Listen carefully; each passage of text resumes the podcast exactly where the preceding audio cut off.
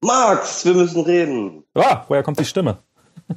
oh. Hallo. Sofort. Die kommt aus Thailand. Aus Thailand. Thailand nach San Francisco. Dann ist ja kein Wunder, dass du leiser bist als ich. Weil ist ja ganz schön Ja, weit. genau.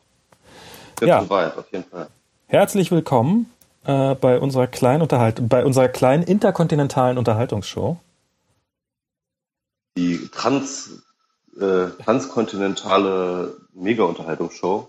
Wir müssen über den Kontinent reden. Äh, Genau. Kontinente reden.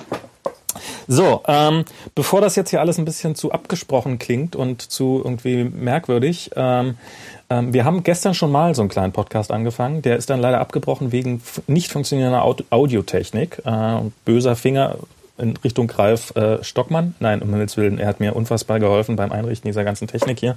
Kann nichts dafür, aber irgendwie nach, nach einer Stunde einfach die Verbindung weg. Ähm, ja, zum Zweiten ähm, muss ich mich noch ein bisschen einüben mit dem, was sage ich und was sage ich nicht. Und ich hatte gestern das Gefühl, dass ich leider ein bisschen zu viel gesagt habe. Ähm, darum werde ich mich probieren, diesmal ein wenig zurückzuhalten. Ich hoffe, ihr habt Also ich, ich finde, du hast untertrieben. Also du hast eigentlich äh, gestern im Podcast, den wir jetzt nicht veröffentlichen, ne, hast du jetzt eigentlich die krassesten Geschäftsgeheimnisse von Facebook, warum es überhaupt so erfolgreich ist, Ja. ist eigentlich in einem Satz geklärt. Wir wussten es, wir wussten die Strategie von Mark Zuckerberg für die nächsten zehn Jahre. Es hätte jetzt alles im Internet stehen können. Ihr wärt jetzt alle informiert gewesen darüber, wie die Welt in zehn Jahren aussehen wird. Aber jetzt müssen wir diese Folge leider wegschmeißen. Also der Hintergrund ist leid, lieber Hörer. Der Hintergrund ist einfach der, zum einen, ähm, äh, womit ich nicht gerechnet hatte, ist, diese Firma ist tatsächlich intern sehr, sehr transparent und ich habe ja so ein bisschen gedacht, ach, bis ich da irgendwas mitbekomme, ähm, wird Ewigkeiten, werden Ewigkeiten vergehen und ähm, aber das ist überhaupt nicht der Fall, sondern ich krieg äh, so auf der Produktebene und auf der technischen Ebene ist halt, hat mehr oder weniger jeder auf wahrscheinlich nicht ganz alles, aber fast alles Zugriff. Ähm, das macht es ein bisschen schwer. Über, also über Produkte und so werde ich auf gar keinen Fall irgendwas reden, weil einfach die Gefahr, dass ich dass einfach ich nicht weiß, dass irgendwas noch gar nicht öffentlich ist äh, und ich mich deswegen verplappere, ist schon echt hoch. Darum einfach kein Wort mehr zu Produkten. Das andere Interessante, interessante Begründung ganz kurz, ja, dass äh, sozusagen die interne Transparenz der Grund ist, warum wir nicht transparent sein können, weil du dir nie sicher sein kannst, was halt sozusagen naja, äh, ir irg irgendwo muss halt die Mauer eingezogen werden, ne? Und entweder Genau, ist ja, innerhalb ja. der Firma sozusagen da und ähm, ich da, darauf ähm, äh, ja entweder das oder eben alternativ ähm, die Mauer ist äh, oder ich ich muss sie jetzt quasi die Mauer in meinem Kopf bauen und äh, leider ist es so, dass ich oder was heißt leider also es ist so, dass ich äh, an letzterer Stelle ist. Also ich weiß einen Haufen spannender Sachen, die ich euch leider alle überhaupt nicht erzählen kann. Oder ich weiß nicht, ob sie Ah, so wahnsinnig spannend sind. Also, Ja. äh, was, was ich, ich würde sagen, ähm, du könntest ja auch mal einfach mal mit einem äh, Chef da von dir einfach mal drüber sprechen und sagen, du machst einen Podcast und hast halt Hab ich auch vor. Problem, dass du Habe ich tatsächlich ja auch genau. Also das werde ich auch tun. Will, ich gleich machen, genau. Ähm, also weil auf der anderen Seite, es geht, ist, ähm, also ich glaube, es hat auch niemand was dagegen, dass ich, also es will ja auch keiner meine Meinung unterdrücken oder sowas. Also es ist halt, ist halt, äh, es ist halt schwer, ein bisschen da eine Balance hinzukriegen. Das Zweite, wovor ich echt ein bisschen Schiss habe, ich habe es gerade im Vorgespräch schon so ein bisschen gesagt, ich glaube, es gibt nicht so irre viele Podcasts, in denen äh, Facebook-Mitarbeiter sich äh, regelmäßig betrunken äußern. Und ähm, es ist halt ein bisschen die Gefahr da, äh, dass entweder man irgendwie irgendwas sagt, was, was, was einem nachher im Mund rumgedreht werden kann. Und äh, wir alle haben, kennen sicherlich, ich meine, äh, Facebook beim, beim, beim letzten, bei der letzten größeren Auszeit, also bei der, als, als Facebook mal down war, haben die Leute tatsächlich bei der Polizei angerufen wohl und sich da beschwert, äh, dass Facebook down sei. Also es ist, ähm, es ist im Zweifel Schreiten Sie ein!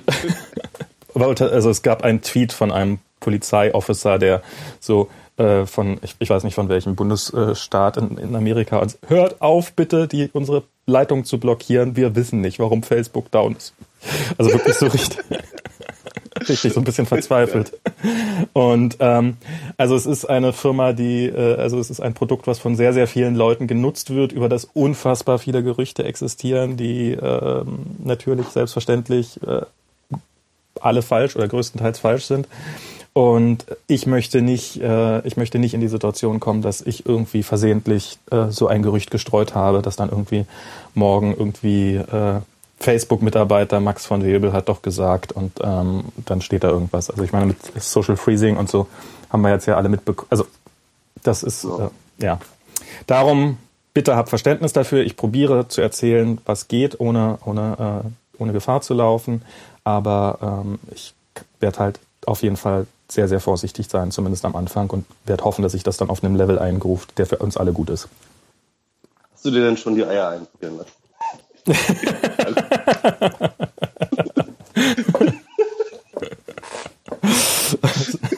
oh Mann. Total bescheuert. Oh Gott. Es ist halt, wir müssen einmal ein bisschen was zu der Situation sagen. Also Max ist halt gerade, Stimmt. Max ist jetzt gerade abends.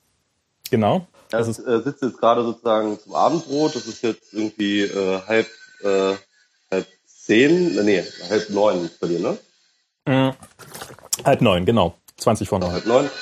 Und bei mir ist es halt morgens, ich habe gerade gefrühstückt, heute ist es hier 10.41 Uhr. Ich sitze auf Koh Phangan, das ist eine Insel ähm, äh, vor der Küste Thailands. Und äh, hier regnet es gerade, weil hier ist Monsun, also sozusagen hier ist gerade Regenzeit. Es regnet nicht die ganze Zeit, aber es regnet immer mal wieder ab und zu. Und äh, deswegen hört ihr so ein kleines Plätschern vielleicht im Hintergrund. Ja, und bei Max ist, glaube ich, bestimmt schönes Wetter, oder? Äh, Hier ist das Wetter ganz schön. Und bei dir hört man hin und wieder mal noch, dass du offensichtlich äh, dir die Zähne mit einer Kreissäge säuberst. Genau, ähm, das ist auch, hier haben die einfach andere Standards, was Zahnpflege angeht. Die sind ein bisschen strenger hier und deswegen wird halt nicht mit der Zahnbürste, sondern mit der Kreissäge. Beim Ja. Reflex halt, ne? Den, den Regen hört man immer nur, wenn du gerade redest, weil nur dann wird's. Äh, ja, hier ist das Wetter, hier ist das Wetter soweit ganz äh, frühlingshaft, sage ich mal. Also es ist jetzt nicht mehr ganz so warm wie davor. Neulich hat es sogar mal geregnet. Äh, aber im Wesentlichen ist hier das Wetter, so wie man es sich in Kalifornien vorstellt, ähm, relativ warm, angenehm, immer blauer Himmel, bis auf den einen Tag, wenn es regnet. Und ähm, ansonsten ist es ja ist ähm, sehr, sehr angenehm. Meine Laune hat sich unfassbar gebessert gegenüber Deutschland. Auch das macht es schwerer, diesen Podcast zu machen. Ja, ähm, wollen wir das wie das letzte Mal vorgehen? Ich erzähle erst mal so ein bisschen was. Erzähl mal von deinem Buch. Weise. Ach, von meinem Buch, ja. Ja, das ist draußen. äh, das ist äh, draußen. Es war alles sehr stressig. Ich habe, äh, nachdem ich äh, das geschrieben habe, habe ich ja noch weiter ähm, noch viel Stress gehabt. Also natürlich mit Leck So, und jetzt ist Michi schon wieder weg. So, genau das gleiche Problem. halt mich drum kümmern, die Party organisieren, die, die, ähm, äh, die, die, die Special Editions herstellen. Das wirklich ähm, hat mich viel Zeit und Geld gekostet, diese Special Editions zu machen. Das war äh, krass. Also es ist jetzt halt so, eine, so, so ein Chromolux-Einband, ähm, also auf Chromolux-Papier mit Siebdruck äh, gestaltet, äh, nach diesem alten Cover, nachdem ich das sozusagen, äh, das alte Cover, wie ich es bei der Crowdfunding-Kampagne gemacht hatte. Chromolux, da- jetzt für die Digitalelite äh, draußen an den Hörgeräten, ähm, ist äh, so ein Spiegeleffekt, ne? Genau, so, ein- so ein Spiegelkarton ist das, genau. Also es ist eigentlich Sehr, sehr sozusagen so, so Karton als Spiegel, genau. Und, Sozusagen die ähm, Post-Privacy, die dir ins Gesicht spiegelt? Oder hast du dir irgendwas dabei gedacht oder einfach nur, oh, geil, will ich? Ach, das Konzept kam von Marc und das war, glaube ich, vor allem ein optisches Konzept. Aber äh, ich finde es einfach geil. Es sieht einfach geil aus und man will es eigentlich haben. Und äh, ja, und das war natürlich für die Leute, die Special Editions haben wollten. Und dann habe ich dann sozusagen das als Special Edition gemacht. Ja, und das war auch nochmal sehr aufwendig. Das hat mich noch bis zum kurz vor dem Urlaub äh, äh, beschäftigt. Dann habe ich natürlich mit dem Urlaub selber, mit der Planung ziemlich viel, viel Zeit äh, verbracht. Also ich war wirklich am Rotieren, bis ich im Flugzeug saß. Und als ich im Flugzeug saß, konnte ich mich auch nicht entspannen, weil da muss ich die ganze Zeit dran denken, habe ich einen Pass? Wo muss ich jetzt in Abu Dhabi irgendwie zum Gate und umsteigen und dies und jenes und äh, ja, also so richtig äh, angekommen Urlaub in Form von Puh, ich entspanne mich jetzt, das ist auch noch nicht so richtig passiert. Weil jetzt hier in Thailand war es auch irgendwie stressig. Ich bin dann halt von Bangkok auch direkt weitergefahren, irgendwie ähm, äh, noch weiter geflogen und dann mit der Fähre jetzt hier äh, nach Koh Phangan. Hab dabei irgendwie erstmal fast meinen äh, E-Book-Reader im Flugzeug liegen lassen. Irgendwie kaum, dass ich in Koh Phangan war, habe ich erstmal meinen Zimmerschlüssel am Strand verbaselt. Ich war halt völlig gejetlaggt. Also es war halt auch so völlig, ich stand die ganze Zeit neben mir, beziehungsweise ich bin immer noch nicht ganz durch mit dem Jetlag. Also das in die östliche Richtung ist der Jetlag immer ziemlich krass, ich. Ja, ja, so Also, in die Richtung, in der ja. ich bin, da ist das eigentlich ganz entspannt. Da braucht man so zwei Tage und dann geht das so halbwegs. Ja, genau, finde ich auch. Also nach Amerika ist immer ganz cool, aber irgendwie äh, zurück ist immer das Problem. Genau. Und ähm, Und ich bin immer noch nicht ganz richtig fit, aber schon sehr viel fitter. Und das Krasseste, was mir passiert ist, ich habe meine Kreditkarte äh, äh, im Automaten stecken lassen mm. und äh, äh, bin jetzt halt tatsächlich äh, gerade ein bisschen aufgeschmissen gewesen. Habe ich aber Gott sei Dank irgendwelche anderen Touristen kennengelernt, die haben mir jetzt Geld gegeben, das ich ihnen dann gleich überwiesen habe per Online-Banking. Und äh, ja, meine Eltern schicken mir jetzt irgendwie Geld an eine, äh, an so einen äh, Western Union Point. Ach so, okay. Dann kann ich, dann kann ich in Hongkong kann ich jetzt erstmal wieder Geld, habe ich dann erstmal wieder Geld. Ach du Scheiße. Ja, ja. Es ist alles, äh, ist alles nicht so einfach mit dem Reisen. So Urlaub ist auch einfach nicht so mein Ding. Ich habe, glaube ich, von den vielen Arten von Intelligenz habe ich die Reiseintelligenz ist mir irgendwie nicht äh, äh, gegeben worden äh, oder nur sehr minimal. Und deswegen ist das ganz schön kompliziert mit diesem Reisen. Da könnte ich jetzt aber, ein bisschen gemein dazwischen grätschen und könnte sagen, aber das ist ja mit, also ist ja auch nicht so wesentlich schlechter als deine anderen Intelligenzen insofern. Könntest du machen, aber könntest du auch lassen. naja. Okay, probiere ich das mal zu lassen. Ähm, genau, ja. also falls, falls ihr euch für das Buch interessiert, ähm, das ist irgendwie unter der URL ähm, ctrl-verlust.net slash Buch. Äh, dort findet ihr eigentlich alle wesentlichen Infos, kurzen Klappentext, danach halt alle möglichen Arten, wie ihr es bekommen könnt. Unter anderem könnt ihr euch das PDF einfach so runterladen ähm, und äh, dann könnt ihr äh, euch das auf SoBooks oder auf Google Books könnt ihr euch das komplett durchlesen. Äh, SoBooks ist dieses neue, ähm, äh, darüber könnten wir eigentlich einfach mal reden, ne? Ja, können, können wir äh, gerne machen. Ähm, und äh, dass das neue dieses, dieses Buch Social Reading Portal von Sascha Lobo und Christoph Kappes unter anderem. Und, Aber am besten äh, ist es doch, wenn man sich das Buch kauft, so richtig schön klassisch, weil dann kann man es so bequem lesen und sowas und ähm, ist doch besser als genau, man, Buch. Man kann die physische Version äh, dort klicken, man kann sich äh, dort die E-Book-Version natürlich auch kaufen für 5 Euro. Das geht ah. auch. Äh, Muss man die also gar nicht geschenkt nehmen? Nee, man muss, man muss sich gar nicht beschenken lassen. Wer keinen Bock hat, sich von mir zu beschenken zu lassen, der kann das Ding auch kaufen. Ich finde es ja mal angenehm, wenn man auch Geld, also wenn's, wenn man Geld für Dinge ausgeben kann. Und, äh, ja, das sind so die äh, Arten. Ah, so, ich weiß jetzt nicht, ob jetzt bei mir ich oder. Ich bin jetzt gerade noch dabei und das äh, ich jetzt. Warte mal, du bist gerade total schlecht zu verstehen. Hallo, hallo? Ja, ach Mann. Warte mal, ich mach mal hier kurz Pause. Wieder da?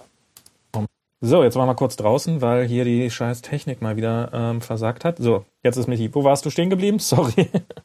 wollte ich nicht unterbrechen. Ja, genau. Ich wollte noch, ich wollte noch was pluggen und zwar äh, bin ich halt äh, ja in meinem Büro dort am Beixelplatz äh, mit äh, Marc Würblich und anderen Leuten äh, sitze ich da zusammen im Büro. Wir hatten jetzt die Idee, dass wir dort halt tatsächlich auch die Bücher verkaufen wollen und zwar auch weiter Special Editions und ähm, und äh, äh, signierte Versionen äh, für höhere Preise. Also signierte, ein signiertes Buch wird es für, 10, äh, für 30 Euro geben und eine Special Edition für 40 Euro. Und die kann man sich dort am Büro dann kaufen. Und äh, das äh, Büro ist dann am Weichselplatz 6, äh, das direkt dort an der Straße, das findet man gleich. Und dort kann man sich jetzt schon, also wahrscheinlich, wenn das hier veröffentlicht wird, dann wird wahrscheinlich dort, äh, könnt ihr einfach tagsüber vorbeigehen und dann könnt ihr dort so eine von den Special Editions und so weiter und so fort auch erwerben. Auch die signierte Version? Auch die signierte Version, ja. Die ist dann einfach nicht von dir signiert? Doch, die ist von mir signiert. Ich habe die, ich habe äh, ganz viele Bücher signiert, bevor ich mich ins Flugzeug gesetzt habe. Ah, okay, die liegen da auf Vorrat rum. Ist natürlich ein bisschen langweilig. Genau. Den, also sollte man vielleicht warten. Doch, äh, also, dass ich sozusagen dann live signiere. Genau. Also es gibt eine signierte ja. Fassung, die kostet 30 Euro und dann gibt es noch eine vom Autor signierte Fassung, die kostet 50 Euro. Nee, nee, nee, das ist ja alles vom Auto signiert. ja, schon klar.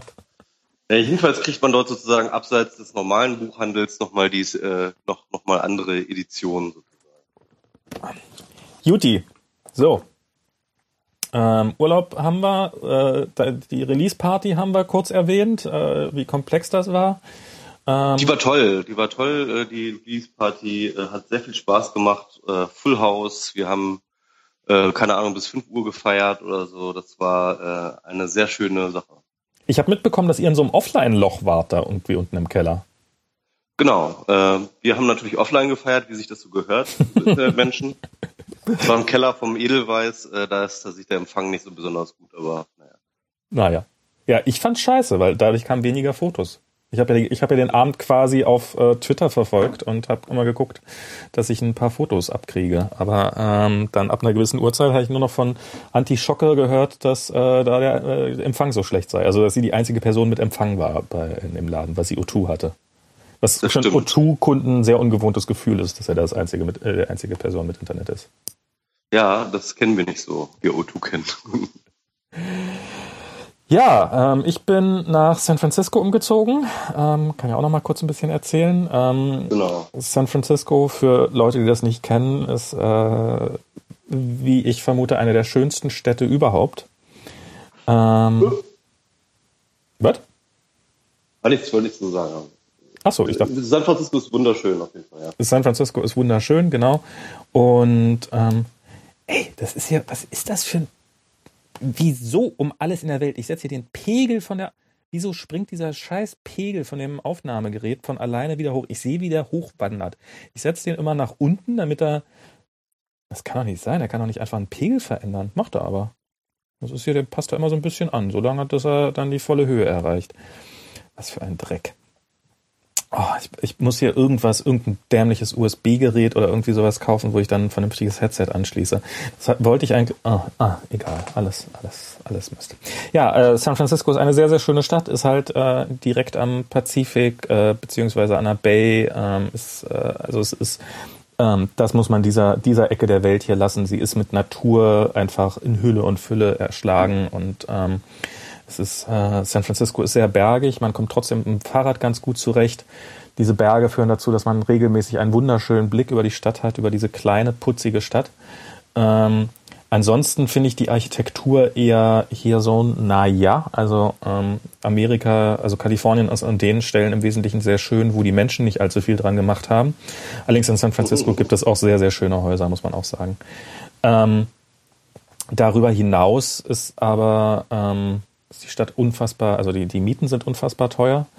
Und ähm, also da hat man so einen kleinen Urlaub am Anfang, die ersten paar Tage in Richmond. Das ist so ein Bezirk, in den ich mich äh, doch sehr verliebt habe. Ich glaube, da würde ich gerne hinziehen.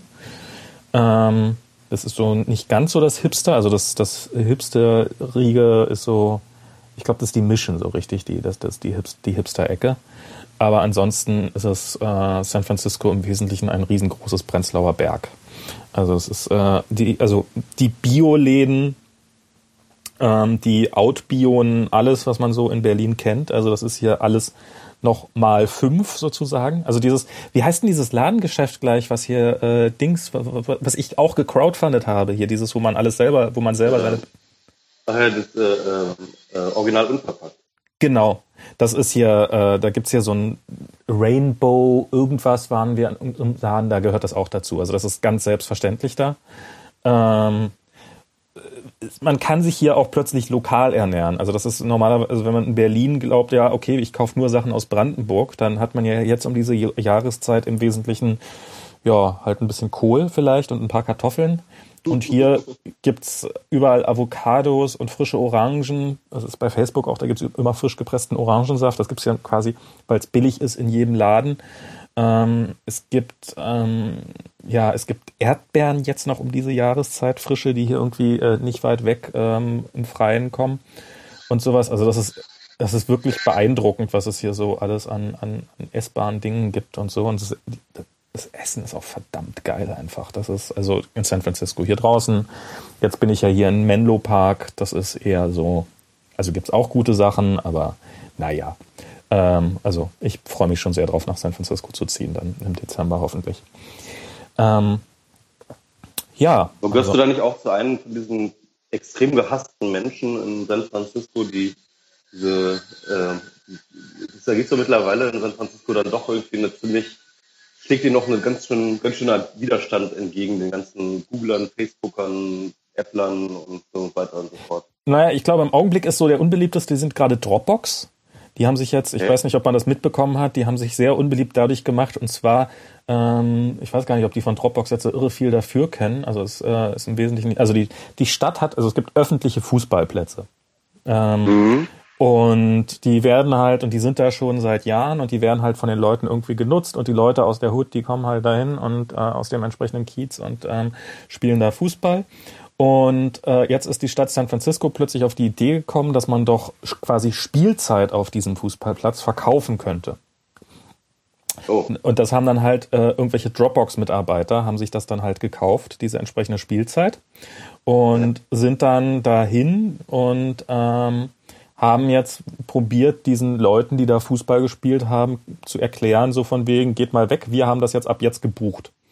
Und da gibt's halt irgendein ja. YouTube-Video davon, wie sich ein Facebook, äh, Quatsch, ein Dropbox-Mitarbeiter ähm, ausgerechnet noch im Dropbox-T-Shirt ähm, äh, naja, ähm, sehr unpassend äh, äußert. Und äh, im Augenblick ist, glaube ich, so gerade so. Super arrogant auftritt und so, hey, wir haben das hier gebietet, äh, hier. Geht mal, mal weg, geht mal weg, genau so in der Richtung. Das ist, das ist schon sehr, sehr anstrengend. Okay. Also das ist, ähm, also da, da, da da kommt auch mangelndes, also muss man sagen, äh, dämliche Idee auch von der Stadt, das so zu vermieten, diese Plätze quasi, beziehungsweise wenn man es schon unbedingt machen will, dann halt überhaupt nicht zu kommunizieren, weil bloß weil da irgendjemand mit einem blöden Zettel vor dir kommt, verstehe ich auch. Also es ist natürlich, ähm, aber es ist, ähm, also es gibt, gibt offensichtlich diese, diese kleinen, ähm, also es gab auch mit diesen ganzen Shuttlebussen, also das ist diese ganzen Tech-Firmen, die zahlen äh, die, oder die, die, die richten Shuttlebusse ein, mit denen sie ihre Mitarbeiter ähm, von A nach B bringen, also ähm, mhm. von diversen Orten. Und sie zahlen, also bei Facebook zahlen sie dir auch im Zweifelsfall das Caltrain-Ticket, also dass du mit der Bahn fahren kannst. Das kriegst du auch. Also es ist jetzt nicht ähm, die einzige Option, die du hast, ähm, aber so, also sie müssen halt ihre Mitarbeiter irgendwie von A nach B bringen. Und da gab's äh, zum Beispiel auch einen ziemlichen Aufstand darum, weil die ähm, diese Shuttlebusse einfach so öffentliche Bushaltestellen quasi genutzt haben, also da auch gehalten mhm. haben und dann im Zweifelsfall eben.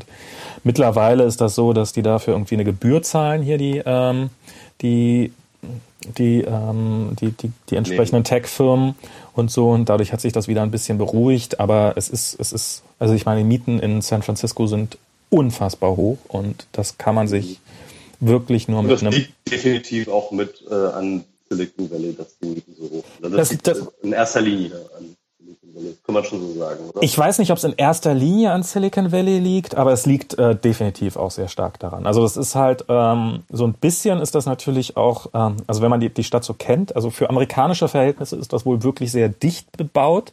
Äh, Diana ist gerade so die ersten Tage, als wir hier rum so, ja, kein, also wir, wir, haben uns mal so überlegt, es gab ja so eine, ich weiß nicht, ob du die mitbekommen hast, es gab so eine Grafik auf, ähm, die so durch die, die sozialen Netze gegangen ist, wo so quasi der Berliner S-Bahn-Ring über San Francisco gelegt worden ist. Stimmt, ja, ja, ja. Und ich weiß nicht, wie, äh, wie, wie, wie maßstabsgetreu das jetzt alles ist, aber, und ich hatte dann so irgendwie so den Gedanken, Moment mal, so innerhalb des S-Bahn-Rings in Berlin, da leben bestimmt zwei Millionen Menschen in San Francisco leben in ganz San Francisco, ich glaube, 400.000 Menschen. Also das ist halt dafür, dass das halt, der Platz ist knapp und der ist halt auch nicht sonderlich dicht bebaut, sondern es ist halt, da hast du so kleine zweistöckige Häuser, wenn es viel ist, mal dreistöckige Häuser. Das ist alles sehr putzig und sehr nett. Unten haben sie alle noch riesengroße Garagen drin. Allein wenn man diese ganzen Autos mal irgendwie, ähm, die, in denen dann die Garagen, also äh, bei unseren Vermietern war das dann so, da war eine, also das gesamte Haus quasi mit einer Garage unterwandert und da stand dann immer ein Auto drin. Allein wenn man diese ganzen Garagen schon mal zu Wohnraum äh, umbauen würde, wäre unfassbar viel gewonnen. Also sie gehen mit ihrem Platz nicht sonderlich ökonomisch um. Das ist natürlich jetzt. Äh, Frage ich mich auch. Ne? Ich meine, also gerade Silicon Valley ist ja nun auch, ähm, äh, ähm, das ist ja das ja alles normale Häuser. Ja, also normalerweise würde man ja denken, wenn der Platz teuer ist, dann geht man in die Höhe. Und äh, die Amerikaner sind jetzt nicht dafür bekannt, dass sie Probleme damit hätten, Dinge in die Höhe zu bauen. Ja? Ähm, Na, hier in der Ecke schon, äh, weil es halt ein erdbebengefährdetes Gebiet. Das ist nicht ganz so ja. einfach, hier in die Höhe also zu bauen. Gibt ja durchaus, es gibt ja auch durchaus Wolkenparzellen. Ja, ja, die, die müssen, aber ich glaube, die, also die müssen dann halt alle auch erdbebensicher sein. Das macht es nicht ganz so mhm. trivial. Ähm, ja. Es gibt darüber hinaus auch, ähm, ist das wohl auch, also es, die Preise explodieren halt und ähm, es gibt halt auch Gesetze, die, die sozusagen die Bebauung begrenzen. Und jeder Versuch, also das ist wohl auch so ein bisschen so ein Problem, dass wenn du dann, wenn dir so ein Haus gehört, was plötzlich über Nacht Und also hier in der Gegend, in der ich jetzt gerade bin, da ist es jetzt wohl so, da konnte man vor drei, vier Jahren, konnte man hier noch problemlos was für eine halbe Million kaufen.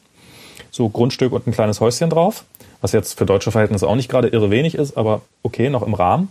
Und mittlerweile ist der Preis wohl so, dass du für drei, unter drei, vier Millionen brauchst du hier gar nicht anfangen. Und ähm, Genau, und es gibt halt Bebauungsgesetze, die sagen, dass äh, man darf nicht mehr hinbauen und äh, jeder Versuch, den aufzuweichen, wird natürlich dann von den Besitzern auch ähm, gerne. Also ich meine, wer möchte schon, dass quasi vor der eigenen Nase plötzlich irgendwelche höheren Häuser entstehen, die den ja. Wert des eigenen, der, der, des, der eigenen Immobilie drücken. Also es ist ähm, ja. sicherlich auch ein bisschen hier, ein bisschen auch selbstgemachtes Problem. Also es ist, ist nicht, die, die Antwort ist wie so oft nicht ganz so einfach und bestimmt hat sie noch viel, viel mehr Komponenten, als ich gerade erzählt habe. Aber es ist nicht nur so, dass das die bösen, bösen Silicon Valley-Arbeiter sind. Wobei die definitiv ein Teil des Problems sind. Ja, ich meine, ja, klar, natürlich. Also was ist böse? Ich meine, das ist halt nicht böse. Das ja nicht, sie meint es ja nicht böse, dass sie da hinfahren und sie meint es auch nicht böse, dass sie genug Geld haben, dass sie sich irgendwelche Dinge leisten können, die sich andere Leute nicht leisten können. Aber es ist halt ein strukturelles Problem, ne?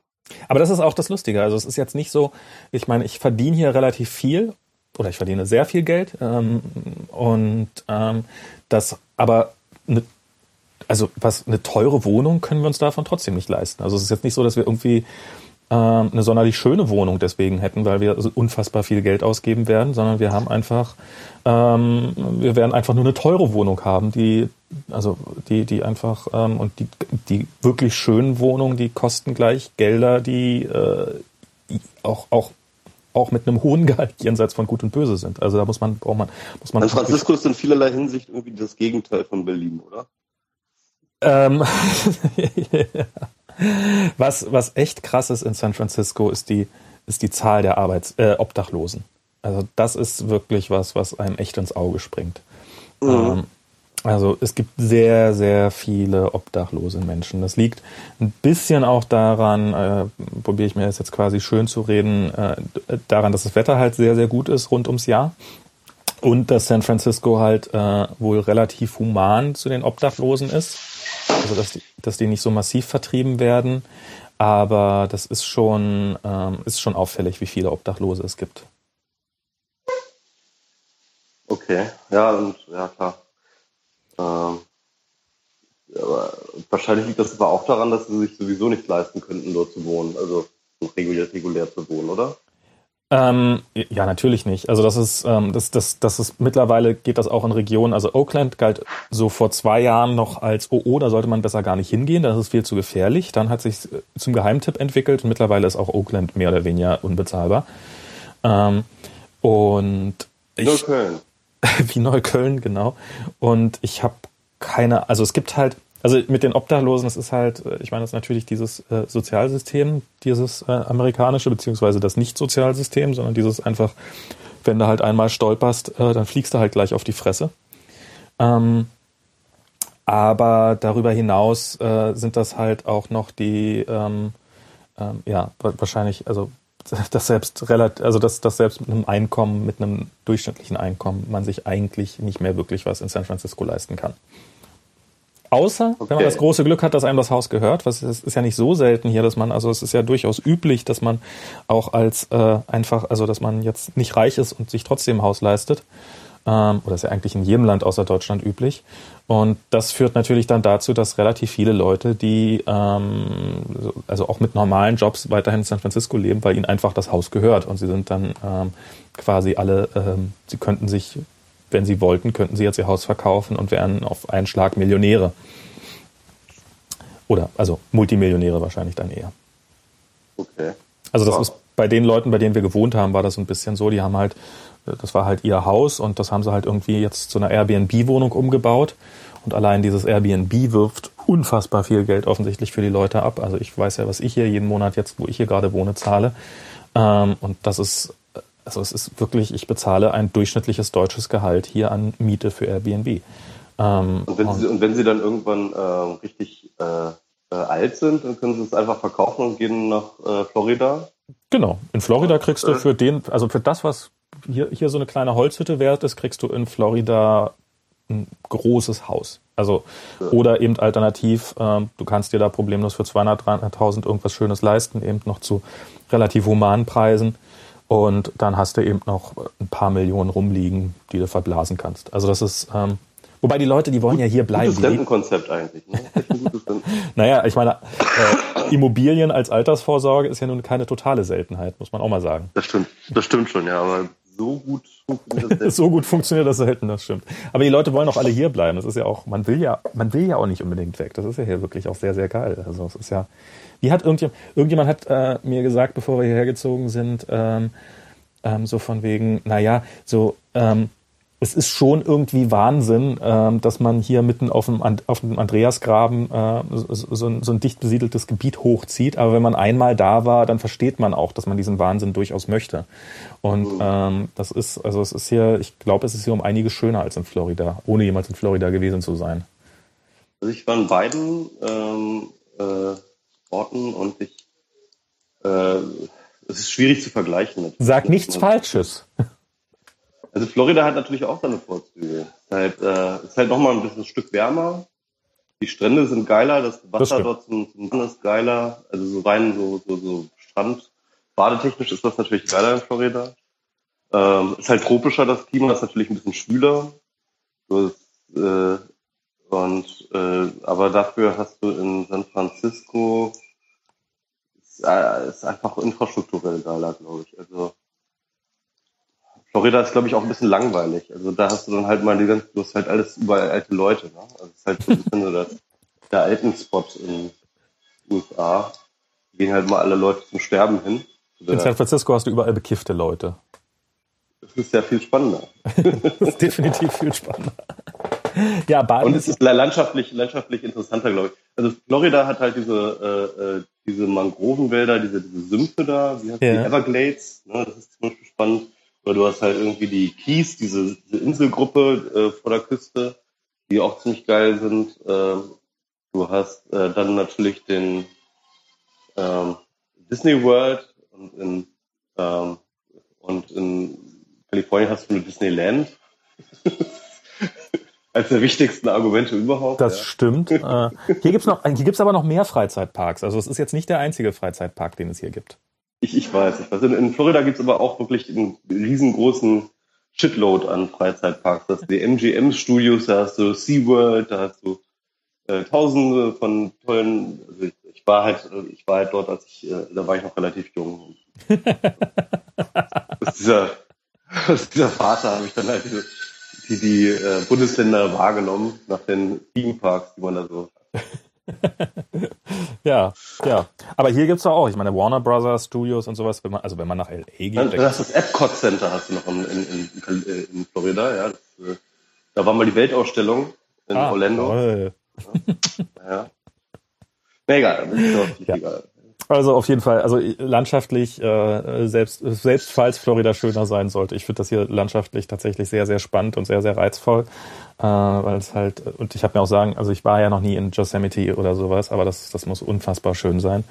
Und ähm, auch hier so diesen berühmten Highway One mal runterzufahren, das ist, äh, es ist wirklich sehr beeindruckend. Also es ist, es ist die Farbe des Lichts, es ist äh, plötzlich so die, die Gischt vom, vom Pazifik und äh, die Tiere, es ist spannend und, und das ist wirklich, ähm, es ist, also so, so, ich muss mich hin und wieder immer noch mal, also als ich mit Diana hier rumgefahren bin, mussten wir uns regelmäßig mal kneifen so und oder klar machen so, hey, wir wohnen jetzt hier.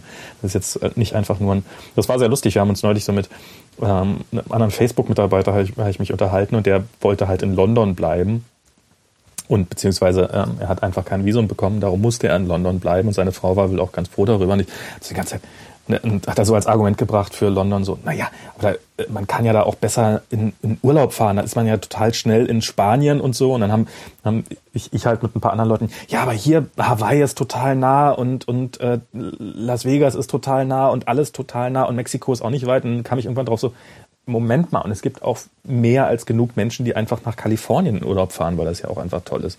Also es ist, ja, es ist wirklich ähm, so, also ich, ich mag Berlin total gerne, aber also Brandenburg kommt da wirklich nicht an den Ansatz ran. Also wie gesagt, was du, egal was du machen willst, ran, ran landschaftlich, hast du alles in Kalifornien. Du kannst in die Berge fahren, äh, auf dem Gletscher rumlaufen, du kannst, äh, kannst in der Wüste rumlaufen, äh, du kannst äh, am Strand rumliegen, ähm, am Meer, im Meer schwimmen, du kannst äh, in krassen Waldgebieten rumlaufen. Also du, du also du hast gibt praktisch keine landschaftliche äh, Sehenswürdigkeit oder, oder, oder Konfiguration, die es in Kalifornien nicht gibt. So, und zwar und, und zwar in, nicht in geil gibt. Kalifornien hat wirklich alle landschaftlichen Features, die so denkbar sind, und zwar in wirklich absolut geil. Hallo? Ja, ja, ich, ich, ich, ähm, ich probiere okay. immer noch dich. Das ist total bekloppt. Ich mache meinen Pegel hier total runter, bin aber trotzdem mhm. extrem laut und übersteuere die ganze Zeit.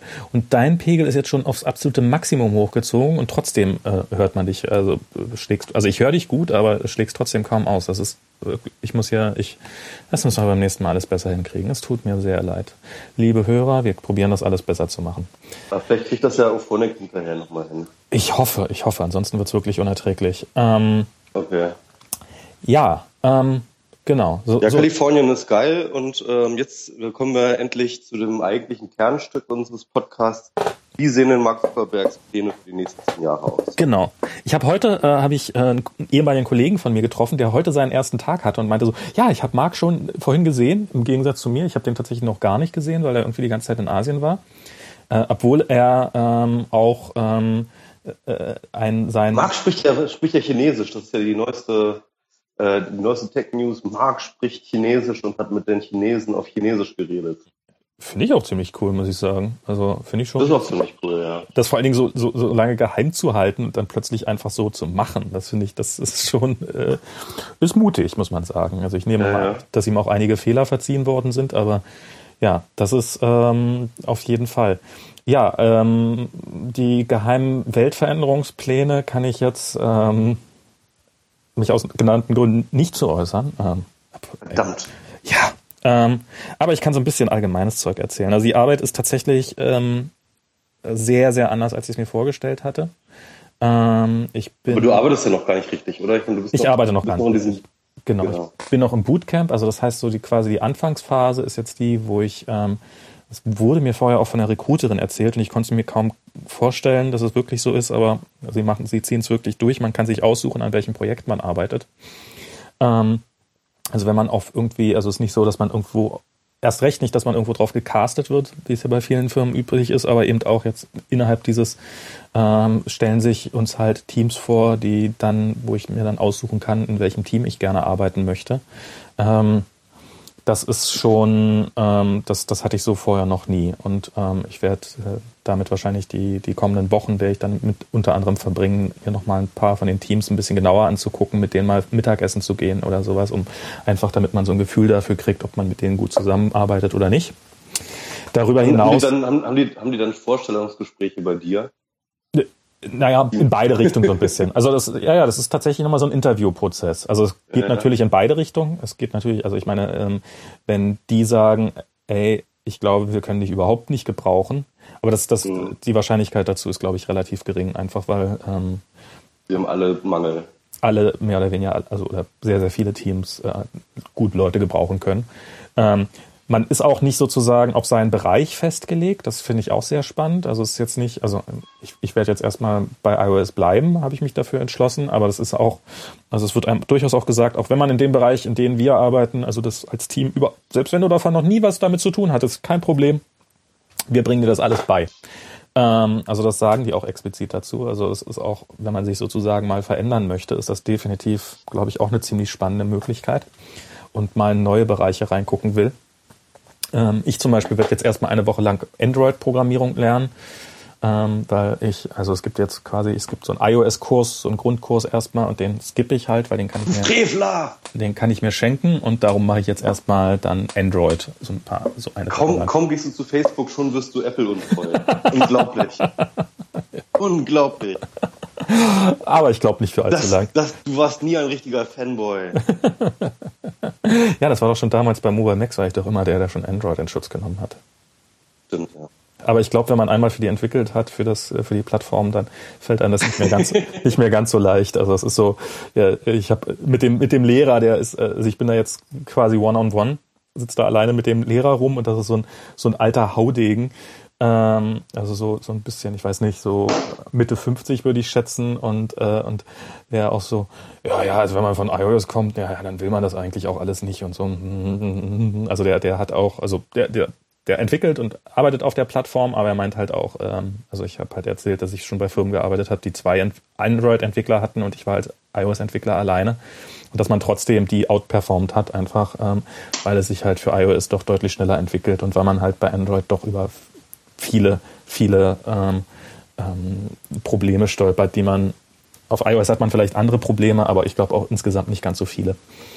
Und das deutet sich schon so ein bisschen an.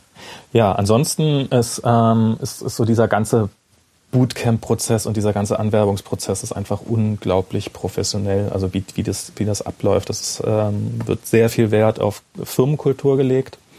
Ähm, das ist was, was mich auch an Stellen, auch in sehr technischen Vorträgen, wo halt erwähnt wurde, also nur aufgrund unserer Firmenkultur können wir eine bestimmte Struktur so haben, wie sie ist, weil, also es geht im Wesentlichen darum, die ganze Zeit über, und das ist, finde ich, sehr, sehr spannend, ähm, Ängste, also sozusagen, man soll sich, man, man soll keine Angst davor haben, Fehler zu machen.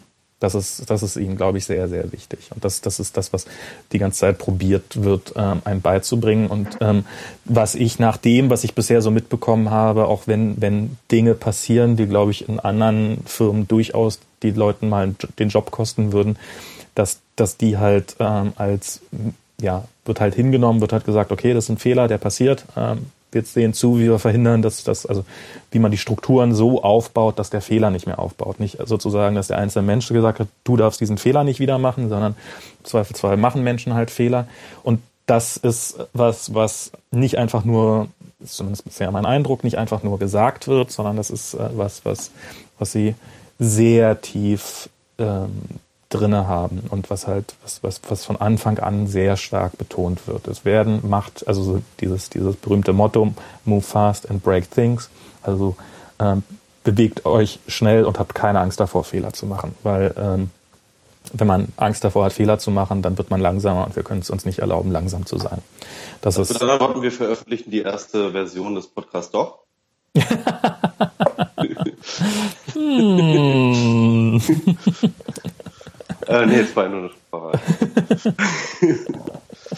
ähm, ja, ist äh, sehr spannend, aber äh, erzähl nochmal diese Story, äh, dann, äh, dass dann äh, der Supervisor oder, oder dieser, dieser Manager, der euch da eingeführt hat, auch erstmal seinen eigenen. Ach so, Leben. genau, das ist das, das, das stimmt. Das ist also es war ein äh, nicht ein Manager, sondern ein Vice President. Ich weiß jetzt, äh, habe tatsächlich den Namen vergessen, ähm, der der uns so ein, was ich erstmal schon spannend finde, ist die, die, die halt auch abgestellt werden, um da irgendwelche Vorträge halten zu müssen. Und die hat einen sehr, sehr unterhaltsamen, guten Vortrag gemacht. Und ähm, das ist halt so ein bisschen werden, also und, und der geradezu damit angegeben hat, was für Fehler er schon gemacht hat in diesem in dieser Firma. Also beziehungsweise was für wo wo wo alle gedacht haben oder wo er gedacht hat, oh dieses Projekt, wenn ich das auf die Straße bringe und das ist und das ist so knallhart gescheitert und ähm, und das habe ich probiert hinzukriegen. Das ist auch nichts geworden. Das sind teilweise tatsächlich Produkte gewesen, von denen man gehört hatte, also von denen man stimmt. Oh Gott, ja, das war damals nicht so toll. Das hat er und und wo dann einfach ähm, nicht nur halt wo, wo, wo wirklich die Misserfolge gefeiert worden sind, ähm, einfach aufgrund dessen, dass man halt, ähm, ja, und das haben wir da in der Phase gelernt und das haben wir da dazu gelernt. Also es wird wirklich sehr hochgetrieben, so dieses, okay, und auch ihr werdet Fehler machen und macht eure Fehler, das ist gut. Das ist, das habe ich wirklich auch noch nie vorher erlebt. Okay. Ja, also äh, ich frage mich zum Beispiel, bei Apple Ping, der, der da Ping entwickelt hat, ob der noch da arbeitet? Kann ich mir also das vorstellen, oder? Es gab ja mal den berühmten Fall wohl, dass ähm, als dabei Mobile Me halt irgendwie scheiße mhm. gelaufen ist, dass äh, sich Steve Jobs wohl irgendwie vor die versammelte Mobile, vor das versammelte Mobile Team, Me-Team gestellt hat und die einmal zusammengeschissen hat. Äh, richtig. Ich glaube, ich weiß nicht, ob die Leute direkt gefeuert werden dann, wobei ähm, ähm, so der Typ, der für das Antenna-Gate zuständig war und sowas, der ist ja dann auch, äh, glaube ich, gegangen. Aber okay. ähm, also ich, ich glaube, dass, ähm, also ich glaube, keine Firma kann es sich leisten, äh, irgendjemand zu feuern wegen eines Fehlers oder sowas. Aber so diese Bereitschaft, wir machen mal einen Fehler und dann müssen sind also dann, dann müssen natürlich auch alle Strukturen so sein, dass man den Fehler möglichst schnell wieder aus der Welt schafft. Ähm, mhm. Und ähm, das ist, glaube ich, bei Apple äh, nicht leider nicht so gegeben. Also das ist man auch da ist man bereit durchaus ein bisschen also was heißt bereit aus Fehlern zu lernen. Jeder ist hoffentlich bereit aus Fehlern zu lernen. Bis zu diesem Grad aber ich glaube, das ist da nicht so ausgeprägt. Also so dieses, ähm, ja, wir, wir, wir machen Fehler und wir, wir entwickeln Strukturen, in denen man Fehler schnell beseitigen kann. Ich glaube, so dieses Eingeständnis ist äh, nicht, nicht so extrem häufig. Ja. Ja, ja krass. Ähm, ja, äh, beim letzten Mal haben wir dann noch über The Circle geredet. Äh, das Buch von Dave Eggers, äh, das, das lese ich gerade. Ja. glaube ich, auch gerade angefangen. Genau, ich ähm, habe das ein bisschen angefangen zu lesen, weil mich so viele Leute drauf äh, mit der Nase drauf gestoßen haben. Also das ist gerade so ein bisschen so, dass der, der große gehypte ähm, fiktionale Silicon Valley Roman. Ähm, da geht es darum, dass ähm, eine äh, junge Frau bei einem Silicon Valley Konzern anheuert, der natürlich erfunden ist. The Circle gibt es natürlich nicht und da ist so eine Mischung aus vielen Silicon Valley, also von der, von der Idee her, ne, äh, hat da viele Elemente von vielen unterschiedlichen Silicon Valley äh, Firmen, also so Google, Facebook, äh, äh, Apple findet sich überall Elemente sozusagen dort wieder, die so, so ein bisschen diese Firmenkultur integrieren, ist aber auch gleichzeitig halt so ein Kong, äh, nochmal ein größerer Monopolist, als ähm, es den halt tatsächlich gibt, sondern tatsächlich auch wie wie als ob man fusionieren würde, Apple, Facebook, Google. Ähm, so ungefähr muss man sich das vorstellen. Also es ist wirklich so, das Social Network, das alle nutzen, es ist die Suche, die alle nutzen und der Hardwarehersteller, den alle benutzen. Und äh, damit hat er sozusagen diese ganze vertikale Integration, den ganzen Stack sozusagen unter Kontrolle und ähm, alle Leute auf der Welt oder äh, halt ein Großteil der Leute auf der Welt nutzen diesen Service von diesem äh, Unternehmen und die Produkte von diesem Unternehmen und äh, die gelten als die Innovatoren und äh, so weiter und so fort. Und das ist ganz spannend, weil ähm, dort äh, natürlich so ein paar Elemente halt auftauchen, die man jetzt zum Beispiel aus Max Schilderung auch kennt, insofern, dass halt das natürlich mit weitem Abstand ähm, äh, eine, eine krassere Willkommenskultur gibt, dass die, ähm, dass dort halt, sag ich mal, das Geld lockerer sitzt als bei anderen Firmen, dass halt bestimmte Prozesse dort durchdachter sind, dass bestimmte ähm, Benefits für die Mitarbeiter gelten, die äh, es so, die man halt so von anderen Firmen nicht kennt. Ähm, all das ist dort sozusagen gespiegelt und nochmal übertrieben eigentlich. Also dort, und dass die Leute sehr, sehr gerne da arbeiten, die Mitarbeiter. Und dass die Leute sehr, sehr gerne dort arbeiten natürlich. Aber dass halt dort auch sozusagen so eine Filmkultur äh, äh, äh, gelebt wird, die dann halt auch sehr, sehr stark vermittelt wird, dieser, äh, dieser jungen Frau, May heißt sie und, ähm, und sie dort integriert wird. Und das Ganze wird dann aber natürlich immer weiter übersteigert, so dass, ähm, sage ich mal, diese Integration in die Firmenkultur für diese May halt immer krasser wird. Also das äh, heißt also, ähm, äh, die sozialen Verpflichtungen, die sich aus dieser Filmkultur ergeben, so wir sind alle eine Community und wir müssen immer alles zusammen machen und du musst immer sagen, wenn du Dinge tust und so weiter und so fort das wird dann halt irgendwie ganz krass in äh, ihr aufoktroyiert und das wird dann halt immer krasser und immer schlimmer, so dass man sich halt wirklich irgendwie im Roman immer weiter, je weiter man liest, kriegt man halt immer so, wow, mir wäre das alles zu creepy und zu äh, und, und, und, und zu integrierend und äh, also also wenn man das so liest, dann kriegt man halt relativ schnell so eine Gänsehaut und denkt sich so, wow, das will ich, das ist mir zu krass, ja.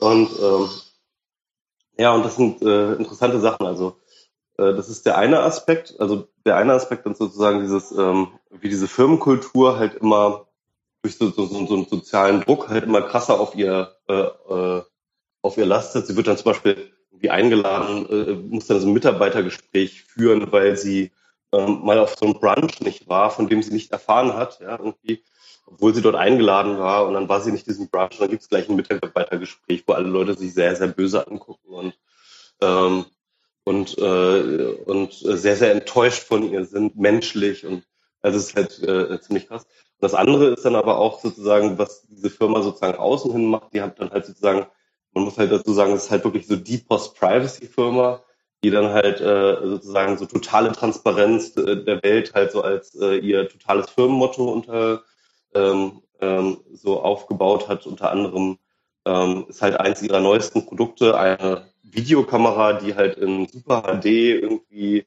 ähm, äh, ähm, für irgendwie 50 Dollar kannst du die halt irgendwo hinstellen und die nimmt halt in Super HD halt alles auf und sendet das irgendwie ohne Probleme über Satellit, ähm, macht das per Internet einfach verfügbar. Ja? Also du kannst halt einfach dir so einen Haufen von diesen Kameras machen und die irgendwo hin platzieren, die sind so klein, man sieht sie gar nicht und äh, die nehmen dann halt diese ganze Welt auf und daher gibt es dann tatsächlich so eine Firmenvision mit, wir machen die gesamte Welt transparent, indem wir halt überall diese Sachen machen und dann gibt es keine Polizeigewalt mehr und dann gibt es halt irgendwie äh, keine äh, kein Verbrechen mehr, weil äh, halt alle man sich nie sicher sein kann, dass man halt irgendwie ähm, aufgenommen wird. Ja? Also sozusagen Kontrollverlust äh, at its best sozusagen, ja. Also erster Treiber des Kontrollverlusts, wenn ich jetzt mal mein Buch, äh, mein Buch sozusagen zur Grundlage nehmen würde, wäre jetzt der erste Treiber, äh, dass wir alles mit Sensoren ausstatten und einfach alles auf, aufnehmen.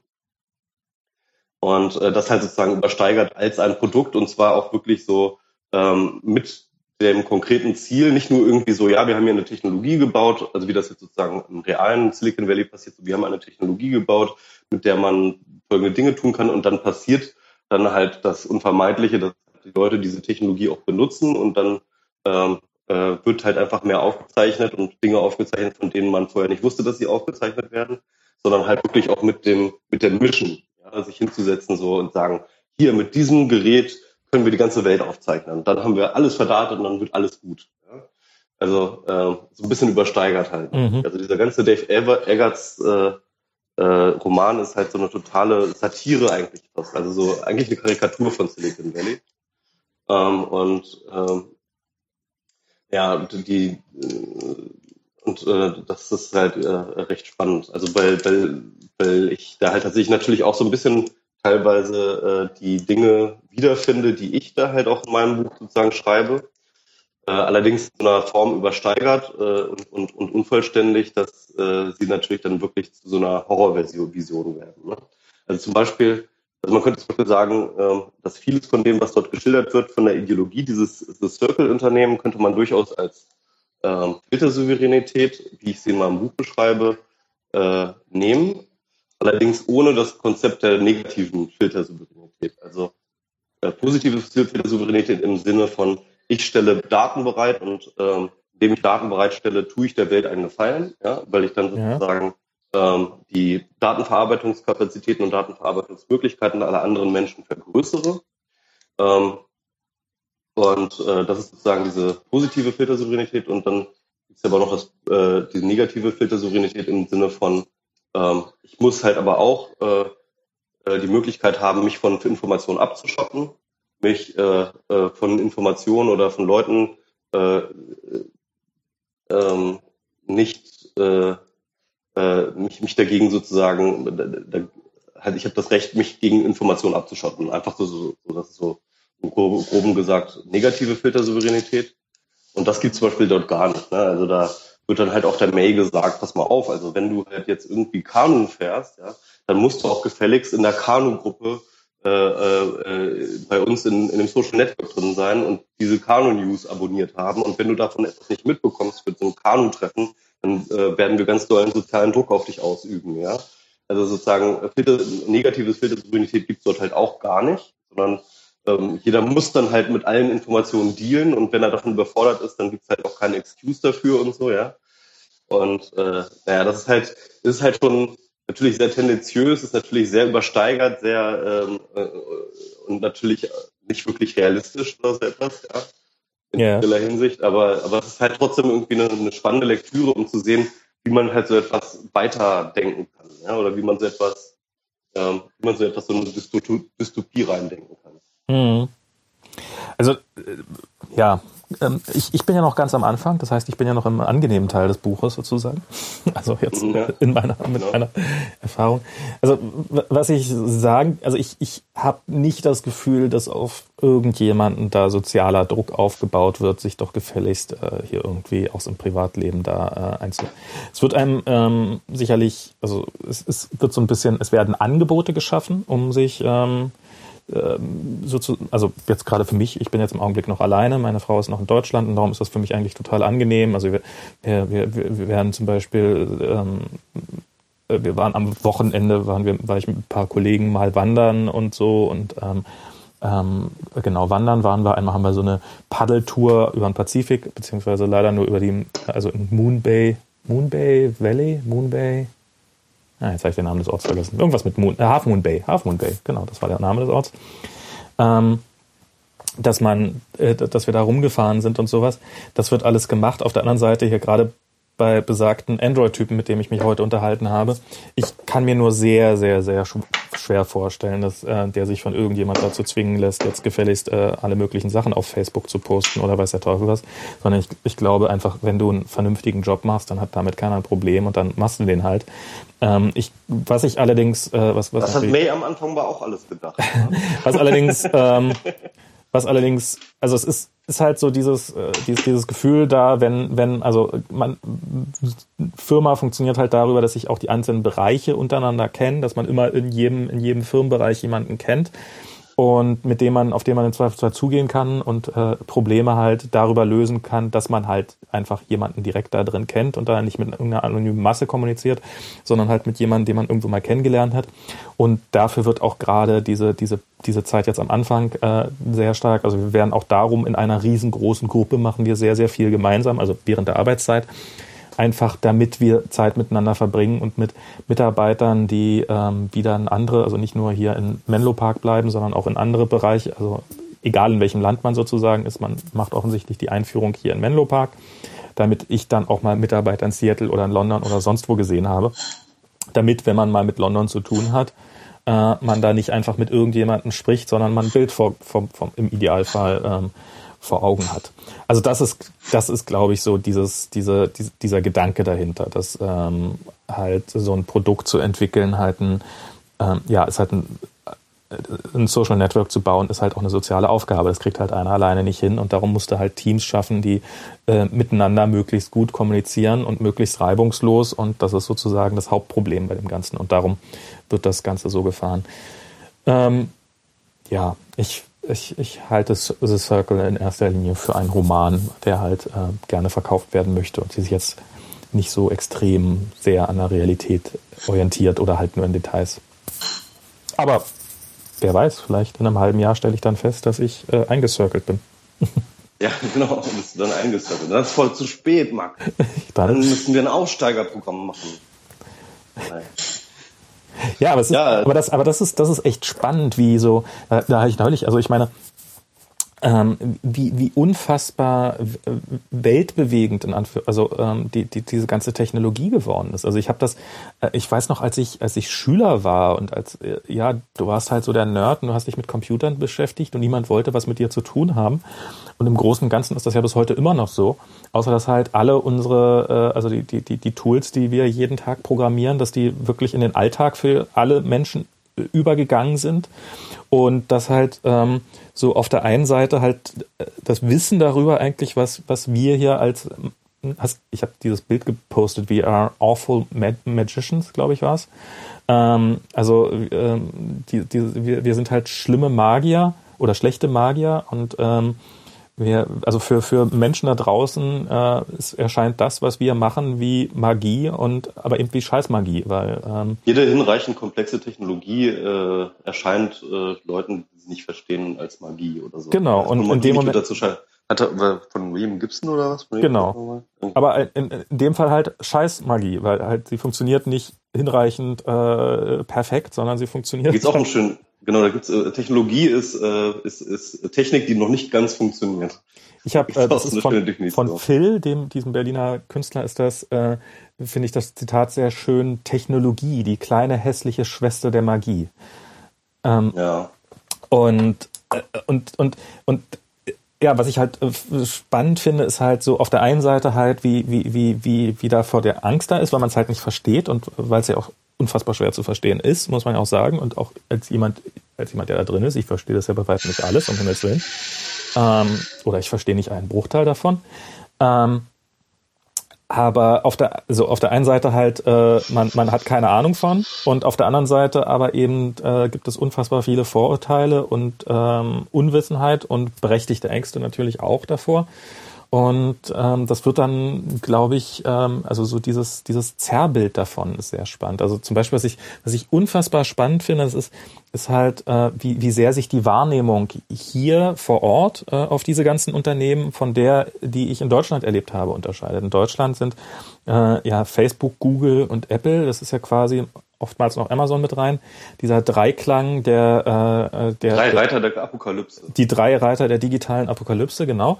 Und die wären ja auch so quasi, als ob sie die Welt unter sich aufgeteilt hätten und mehr oder weniger Zwillinge wären, die halt sich nur vom Namen her unterscheiden und vielleicht ein bisschen vom Geschäftsbereich. Ähm, und, und halt die, das Bö die, die bösen amerikanischen Unternehmen. Hier hingegen ist das, gerade bei Apple äh, ist das echt krass, äh, sehe ich öfters mal, ist das halt, Apple ist halt der kleine Computermacher von nebenan. Das ist ähm, so, ja, so, so wie man zu seinem Bäcker geht in Berlin, so kauft man sich hier halt ein Apple-Produkt. Und das fängt damit an, dass ich die, meine Vermieter hier zum Beispiel, die, bei denen ich hier bin, die äh, haben mir neulich erzählt, ich möchte jetzt ähm, dass sie, ja, eigentlich müssen wir dir mal vorstellen, wir haben hier äh, einen Freund von uns, der ist, ähm, der ist Apple-Mitarbeiter, Nummer einstellige Mitarbeiterzahl. Und so, what? Okay, äh, wie heißt der denn? Und dann haben die den Namen gesagt. Äh, und es ist halt, ja, der Typ, der Name ist mir von ihm ist mir ein Begriff, weil halt äh, der sehr coole Programme entwickelt hat und APIs für den ersten Macintosh damals. Und äh, Würdest er, den Namen nicht sagen? Na doch, sag ich ihn, äh, Bill Atkinson. Also das ist ja, die sind halt mit dem befreundet. Und das kommt halt daher, weil halt, wenn du hier aufgewachsen oder wenn du hier lebst in dieser Region, dann gehst du halt und deine Kinder gehen in eine Schule, dann gehen sie halt mit Apple-Mitarbeitern zur Schule, dann gehen sie mit Facebook-Mitarbeitern dann demnächst zur Schule und, und mit Google-Mitarbeitern. Also mit, mit, mit den Kindern von denen. Mit, ja, Stimmt, ja. Das, nee, wir gehen auch alle zur Das ist, halt das nicht erzählt. Bill geht, ah. geht nochmal in die Schule. Und schon hat... Muss nochmal die, die dritte Klasse nochmal nachholen. Genau. Und dadurch hat das hier, für die Leute sind das, also dadurch ist das hier total selbstverständlich, dass man Apple-Produkte hat. Dadurch haben auch Leute, die, die bei uns, also äh, wie die Vermieter in der ersten Wohnung, die wir hatten, die haben halt von Technik keinen blassen Schimmer. Und das wäre so, in, in Deutschland wären, wären die, glaube ich, ähm, wären die, die totalen, äh, ja, irgendwie hätten sie sich jetzt doch ein Android-Telefon aufschwatzen lassen vom Händler, aber aber ja, eigentlich, äh, und sie wissen ja eigentlich gar nicht, wie das geht. Und ähm, ja, ich will doch eigentlich nur telefonieren. Und da in San Francisco war der, war der Mann total stolz drauf. Also wie gesagt, die hatten eigentlich von iPhones auch keinen blassen Schimmer, aber war, hat mir stolz erzählt, dass er jedes iPhone, was bisher rauskam, am ersten Tag besessen hat. Und und weil so ein bisschen so, na, man muss die ja, also nicht, man muss die nicht unterstützen, aber weil ist ja hier und so und das, das, das finde ich sehr, sehr spannend. Das ist, ähm, ist schon mal eine sehr andere Wahrnehmung als die, die ich in Deutschland erlebt habe. Das ist hier halt, man kennt sich. Ja, ja klar. Den also wenn dann halt auch überall die Mitarbeiter rumspringen und jeder jeden zumindest irgendwie über Ecken kennt, Irgendwann ähm, ist das auch was, ein ganz anderer Bezug natürlich auch. Mit dem Dropbox-Mitarbeiter, der ich vom Fußballplatz geschmissen hat und sowas. Hey, den kenne ich doch. genau, das ist doch, das, ach, den kennt man noch. Das, das verbindet typ, doch. Letztens vom Fußball. Ach ja. ja, also, ähm, aber ist halt ähm, so, so das ist, ist, ist gerade, also gerade in Bezug auf Apple erlebe ich das echt äh, sehr, sehr, äh, finde ich das sehr, sehr spannend. Und ähm, ja, dadurch sind halt die Ängste auch. Und, und ich bin jetzt halt für alle hier in der Straße, ähm, ich habe auf Facebook habe ich auch so eine kleine Geschichte geschrieben, wie ich äh, bei einer Amazon-Lieferung die falsche Adresse ab, äh, angegeben hatte. Und dadurch hier bei den äh, wirklich nicht, äh, also ich hatte da echt Schiss, weil es war dunkel und so. Und das machten so den Eindruck, als ob die, und man weiß ja nicht, vielleicht haben sie wirklich eine, als ob sie eine Schrotflinte äh, hinterm Haus hätten. Und darum bin ich da halt draußen gab es keine Klingel und dann bin ich halt auf dieses Grundstück drauf, habe da äh, den, den, den Zaun, den Riesen aufgemacht. Hämmerst du nebenbei, Michi? Hä? Was? Heller? Häm hämmerst du nebenbei? Nein, nein, das ist hier die Berge hier rum. okay. Ähm, und äh, äh, genau, und dann bin ich auf dieses Grundstück drauf und ähm, bin, ähm, hatte, hatte, hatte, ja, wer weiß, vielleicht äh, Stand Your Ground oder gibt es sowas in, in, in Kalifornien auch so ein Gesetz, mich so ein bisschen gefragt und habe probiert, möglichst viel Krach zu machen, damit sie im Zweifelsfall so auch, ah, naja, wer so viel Krach macht, der ist kein Einbrecher. Und jetzt äh, hatte ich nicht nur die Amazon-Lieferadresse falsch angegeben, sondern auch die äh, Adresse bei Facebook, also bei bei Facebook in mein Arbeitstool da quasi, hatte ich das als Adresse eingetragen, so dass mein erster Gehaltscheck bei denen gelandet ist. Und Ach was, die, die, die schicken das nach der Adresse, die du bei Facebook angegeben hast. Sehr geil. Nein, nicht bei der, also äh, es gibt nochmal so ein separates Arbeitstool, wo ich die halt eintragen musste. Aber äh, okay. da kriege krieg ich halt einen Check zugeschickt. Die äh, kommen dann über, also irgendwann kriegen sie dann hier auch, das dauert wohl ein bisschen, aber dann klappt auch eine Überweisung. Aber der, der erste Scheck kommt halt tatsächlich, das erste Gehalt kriegst du als Scheck. Und dann bin ich halt bei denen vorbeigegangen und zu dem Zeitpunkt kannten sie mich schon. Jetzt beim zweiten, also beim ersten Mal waren sie dann im Endeffekt auch relativ nett, aber jetzt beim zweiten Mal, als ich da war, halt mit Absender Facebook auf dem Brief, ähm, war dann, ähm, oder vielleicht auch einfach, weil sie nett sein wollten, wer weiß, aber kamen sie dann raus, haben sich mit Handschlag vorgestellt und hallo, ich bin Will und, und so und äh, willkommen, welcome to the neighborhood und so. Das war, war sehr, sehr nett. Aber ich bin jetzt hier halt in der Straße derjenige, der bei Facebook arbeitet und das ist irgendwie, ähm, ja, bin ich sozusagen der, der Typ, der in die Welt da reinreicht. Schon sehr lustig. Ja, das bist du jetzt auch in Deutschland. Jetzt bin ich jetzt auch in Deutschland, der Typ, der bei Facebook Zumindest in der Deutschland, in der Deutschland Podcast-Szene bist du das jetzt. das stimmt. Ja, ähm, heute haben noch zwei ehemalige Kollegen von mir auch angefangen, bei Facebook zu arbeiten. Habe ich auch schon getroffen. Und ähm, ja, also es ist ähm, tatsächlich äh, von innen doch alles äh, zum einen beeindruckender, als ich gedacht hätte, sozusagen. Auf der anderen Seite aber eben, ähm, ja, die, bei Facebook wird auch noch mit Wasser gekocht. Das sind halt, wir sind halt, wir sind halt nur verdammt schlechte Magier. Das ist, ähm, und das, das, ähm, und ich, das, das, das ist vielleicht auch was, was man, also es ist ein dämlicher Satz, aber ähm, wenn man, wir, wir haben ja öfters mal so, ähm, nehmen wir mal an, zum Beispiel in Bezug auf die NSA. Ähm, da wird ja öfters mal so dieses gesagt, ja, ja, die bei Facebook, die wussten noch davon, dass, dass ihre Leitungen abgehört werden. Weil das ist doch, das, das müssen die doch gewusst haben. Und äh, wenn man in diesem System, also wenn man da drinne steckt und halt sich da irgendwie vorne steht ein Netzwerktechniker vor dir, der äh, halt äh, der, der, der, der, der das Thema auch offensiv anspricht und sagt halt, ja, und das ist äh, und, und das und das. Und dann wird dir halt irgendwann klar, also der wusste mit ziemlicher Sicherheit definitiv nichts davon.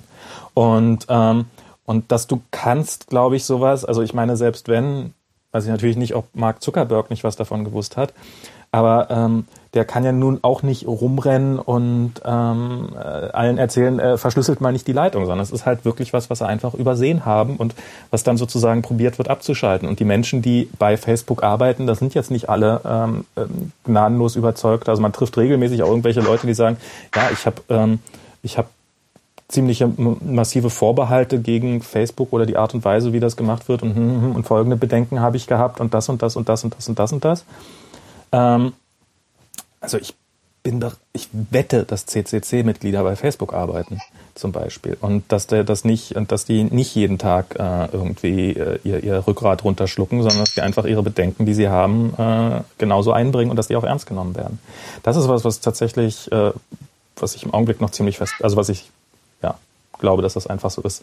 Und ähm, das macht's, glaube ich, also die, die Firmen sind nicht so homogen, wie sie von außen vielleicht wirken, aus, aus 9000 Kilometer Entfernung.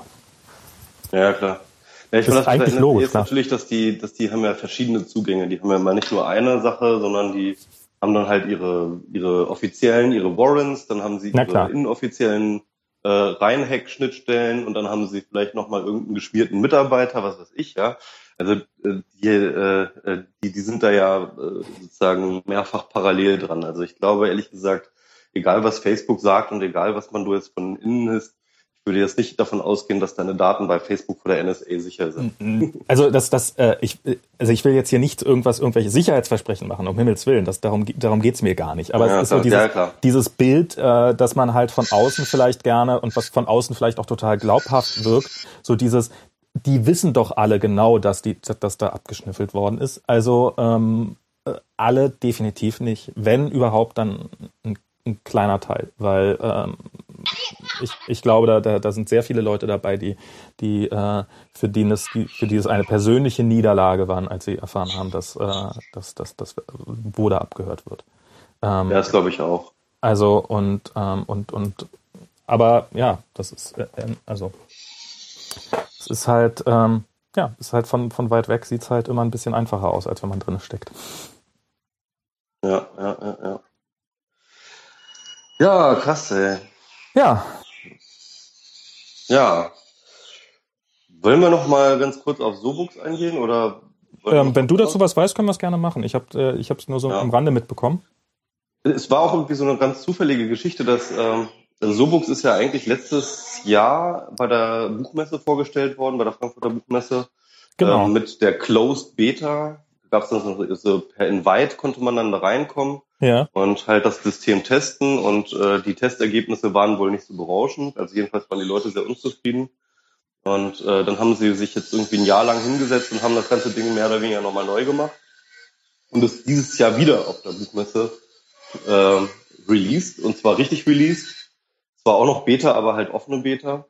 Und äh, ja, und es war interessant, weil ich war halt äh, äh, mit meinem Buch relativ genau ja auch zur Buchmesse fertig.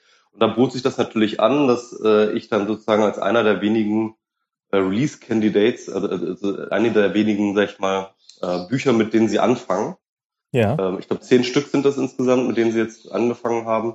Und äh, von, da bin ich jetzt sozusagen, äh, ist mein Buch eines davon. Und äh, da, das war eigentlich ganz spannend, weil das natürlich dann so eine, so eine Art, ähm, sind so zwei neue Produkte, die gerade draußen sind, die miteinander jetzt korrespondieren. Und äh, dann weiß man immer nicht so genau, was jetzt, äh, welcher Effekt jetzt dem einen oder dem anderen Produkt zugeordnet ist. Also mein Buch ist jetzt definitiv mit Abstand das meistdiskutierte, ähm, also mit weitem Abstand das meistdiskutierte auf diesen So-Books. Cool. Und äh, äh, da gibt es jetzt ganz, ganz viele Kommentare, auch viele kritische auch ein paar Fehler, die ich auf jeden Fall, die mir dann nachgewiesen worden sind und die ich dann in der neuen Auflage dann äh, hoffentlich ausmerzen werde. Und äh, ja, jedenfalls. Wie, wie ist das denn für dich als Autor? Das ist natürlich echt mal spannend. Also das ist jetzt eine Plattform, ähm, die, die darauf basiert sozusagen. Also ich, ich, ich sage jetzt mal kurz, was ich so von Sobooks mitbekommen habe bisher und du korrigierst mhm, genau. das dann und packst mal deine Sicht oben drauf. Ähm, und solange sägst du dir noch ein bisschen in den Zähnen rum, während ich das alles erzähle. Ähm, Säge nicht mehr. genau. Ja. Ähm, ja, also äh, das ist eine Plattform, die sozusagen, wo die, wo die Bücher erstmal nicht äh, im E-Book-Reader oder mit irgendeiner äh, Spezialsoftware gelesen werden, sondern ganz normal im Browser ähm, mhm. aber eben äh, halt dadurch auch synchronisiert über alle Geräte hinweg und das könnte ja schon alles ganz bequem sein, aber eben, dass man auch mit anderen Lesern beziehungsweise im Idealfall auch dem Autor ähm, über einzelne Passagen diskutieren kann. Ähm, genau, also man kann so ein bisschen, also man kann einzelne Sätze markieren und dann kann man da einen Kommentar schreiben. Okay. Und auf den Kommentar kann man wiederum antworten. Außerdem gibt es halt eine ziemliche, äh, ziemlich, äh, ja, eine Integration für Twitter, Facebook, so dass man einzelne Passagen oder, oder Seiten teilen kann. Ne? Mhm. Also man kann immer auf eine Seite linken und dann ist die auch, selbst wenn sie sozusagen ähm, an, in der Kaufversion nicht völlig öffentlich ist, ist diese Seite dann aber durchaus lesbar. Okay. Ne? Wo dieser Satz steht. Um sozusagen, um, um ein bisschen anheizen zu können. Genau, um halt äh, sozusagen ähm, ja diskutabel zu sein, um halt im, Social Media stattfinden zu können. Das war so ein bisschen die Idee.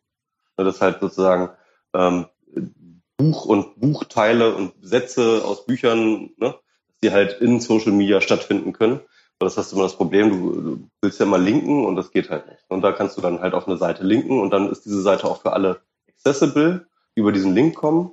Ähm, das heißt aber nicht, dass du halt das ganze Buch lesen kannst, sondern dann erstmal nur diese Seite und wenn du halt mehr lesen willst, das Buch kaufen. Also mein Buch ist jetzt äh, dort für komplett frei, deswegen ist halt jede Seite sozusagen, kann jeder umsonst lesen bei mir und äh, ja.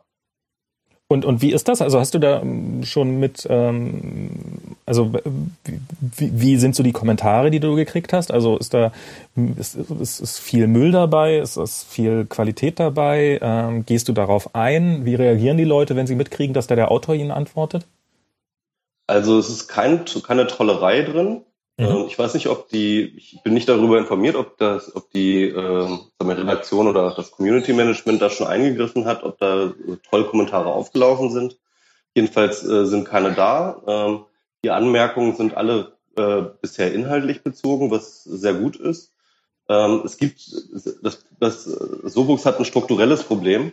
Und zwar, wenn du einen Blogpost kommentierst, ne? Ja. dann kann man, ähm, dann kann man eigentlich davon ausgehen oder sollte man davon ausgehen, dass derjenige, der das kommentiert, den Blogpost gelesen hat. Ich weiß, es ist in der Realität oft nicht so, aber eigentlich kann man davon ausgehen und es ist auch erwartbar. Mhm. Problem ist bei SoBooks, ähm, dass natürlich die meisten Leute, die an einer bestimmten Stelle etwas kommentieren, das Buch noch nicht gelesen haben. Klar. Das ist auch nicht erwartbar, dass sie es gelesen haben an der Stelle, wo sie kommentieren. Und deswegen habe ich ganz oft Kommentare, wo Leute sich darüber beschweren oder nicht darüber beschweren oder eine Anmerkung machen, die dann halt eh irgendwie ein paar Sätze später oder ein paar Seiten später halt kommt. Oder halt nochmal irgendwie sagen, so, warum gehst du jetzt nicht darauf ein oder das kritisieren und obwohl das halt im Buch dann halt einfach ein bisschen später kommt. Ne? Mhm. Und äh, das heißt also, da gibt's dann halt, das ist so ein strukturelles Problem bei Sovox, das kann man jetzt auch nicht lösen. Aber äh, da hat ganz, ganz viele von den Kommentaren hätte man sich sparen können, sage ich mal, wenn man das Buch weitergelesen hätte. Was jetzt kein Vorwurf an die Kommentierenden ist, sondern halt ein Problem, das halt bei Sobooks einfach sozusagen strukturell besteht. Ne? Das, äh, äh, man eigentlich, äh, um ein Buch qualifiziert kommentieren zu können, müsste man es gelesen haben, aber man kann natürlich nicht erwarten, dass man beim Lesen, äh, dann, dann, dann wäre die ganze Idee, dass das beim Lesens kommentieren wäre dann ja nicht mehr, äh, wäre dann ja nicht mehr äh, praktikabel. Aber man könnte natürlich ähm, dagegen vorgehen, was weiß ich was, dass man dann irgendwie, weil, weil die meisten Leute werden ja dann hoffentlich kommentieren und danach weiterlesen und dann stellen sie ja vielleicht fest, scheiße, das war ja ein ziemlich dämlicher Kommentar oder ein, oder ein Kommentar, der sich von ganz alleine erledigt hat. Ähm, und dann könnte man ja sowas machen wie, dass man für die nächsten vier, fünf Seiten den Kommentar einfach noch löschen kann oder ähm, dergleichen. Also dass man irgendwie eine Möglichkeit hat zu sagen, ach, sorry, äh, war gar nicht so gemeint, bevor du den überhaupt gesehen hast. Ja, ja. Also das wäre wahrscheinlich sinnvoll. Ich weiß nicht, ob die Leute das machen würden. Also bisher hat es jedenfalls nicht gemacht. Ich weiß nicht, ob das möglich ist. Mhm. Ähm, ähm, also es ist auf jeden Fall, es ist interessant. Also ich finde es tatsächlich spannend, äh, dass das halt so, so äh, munter kommentiert wird und auch kritisch kommentiert wird und teilweise ergeben sich dort auch schon äh, ganz interessante Diskussionen. Also noch nicht so richtig super spannend, aber halt schon so auf so einem Blog-Niveau spannend äh, passiert da schon ein bisschen was. Und manche Sachen haben mir auch sogar weitergeholfen, also wo dann halt Fehler korrigiert wurden, also oder angemerkt wurden, die ich dann halt tatsächlich jetzt demnächst äh, verbessern werde. Und äh, ja, also ich fand es bisher ganz cool vom Ansatz her. Äh, technisch ist das Ganze noch nicht wirklich ausgereift, das muss man sagen. Also da ist noch viel, viel Buggy-Zeug dabei und ich kann mir vorstellen, dass wenn äh, die, wenn, sag ich mal, die Technik irgendwie runterlaufen würde, dass dann auch mehr stattfinden würde. Okay. Ja. Aber es ist halt tatsächlich, also ich glaube, in meinem Buch ist halt definitiv, das ist halt wie gesagt, das mit, mit Abstand meiste kommentierte. Und insofern äh, kann, ich, kann ich mich da, glaube ich, nicht beschweren. Okay.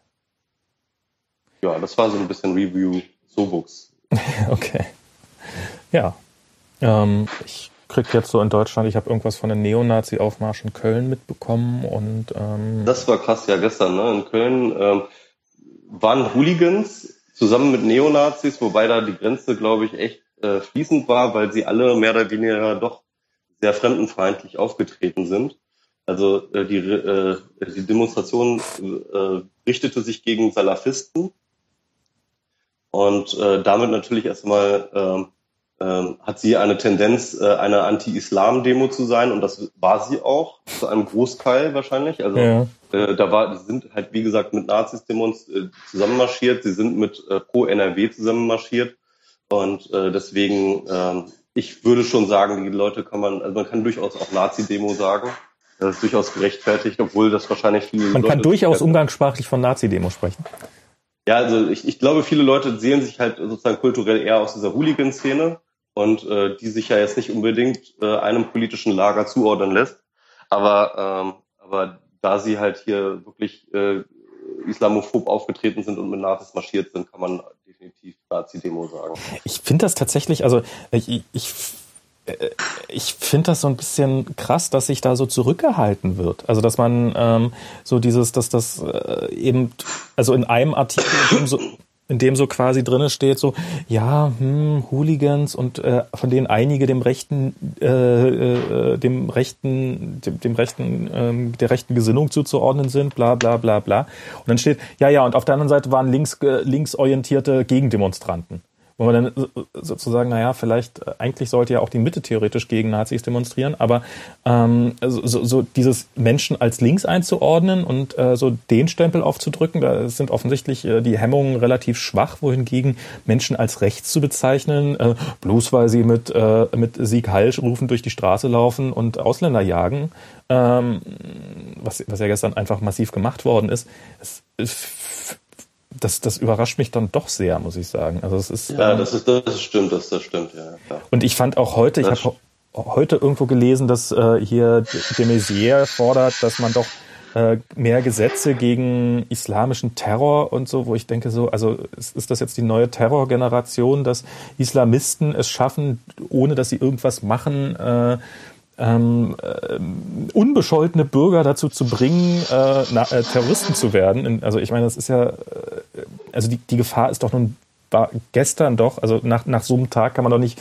ernsthaft noch von äh, ja, äh, so tun, als ob der Islamismus in Deutschland die größte Gefahr überhaupt wäre. Ähm, mhm. Falls er denn überhaupt eine ist. Das ist natürlich die nächste Frage. Ja, das, das Interessante ist ja, also die momentane Diskussion um Islamismus ist ja gar nicht mal die Terrorgefahr im Land, sondern äh, die Angst ist ja vielmehr die, äh, mal ganz kurz, ähm, so eine Viertelstunde, halbe Stunde. Okay. Ähm, äh, ja, Musst du die Kreissäge zurückgehen? Genau, ich muss die Kreissäge zurück. Also die Zähne sind auch langsam sauber. Ähm, jedenfalls, ich glaube, die größere Gefahr ist, sie wird ja eher darin gesehen, dass momentan äh, extrem viele Leute aus Deutschland äh, oder insgesamt aus Europa äh, sich diesem IS-Zeug äh, angeschlossen haben und ja. äh, viele davon haben einen deutschen Pass. Ja. Das heißt mit anderen Worten, äh, die haben auch, nachdem sie dann irgendwie fertig gekämpft haben oder so etwas, das Recht wieder zurückzukommen. Und das sind dann natürlich ausgebildete Kämpfer, die äh, eine ganze Menge Scheiße gesehen und mitgemacht haben. Und äh, und äh, dass man sich vor denen ein bisschen fürchtet, kann ich jetzt auch nicht ganz, finde ich jetzt nicht ganz unnachvollziehbar. Ähm, meine Hoffnung ist, dass halt äh, halt so wenig wie möglich von den Leuten wiederkommt. Also ich, ich weiß nicht, ich habe irgendwie, also ich finde, ich finde die IS tatsächlich auch sehr unangenehm. Muss ich, ich, sagen. ich, ich bin, bin jetzt definitiv kein Freund der IS, aber ich habe auch das Gefühl, dass äh, da doch eine Menge äh, heißer gekocht wird, als es, als es eigentlich gegessen werden sollte. Also ich also was jetzt so eine andere Geschichte ist, die mir, die, die mir öfters mal durch die Timeline ges gespült worden ist, ist halt, dass Dieter Nur jetzt irgendwie angezeigt worden ist von irgendeinem ähm, ähm, von, von irgendeinem Moslem, der äh, wegen, wegen seiner, äh, wegen seiner, wegen irgendwie schlechter Witze oder guter Witze, keine Ahnung.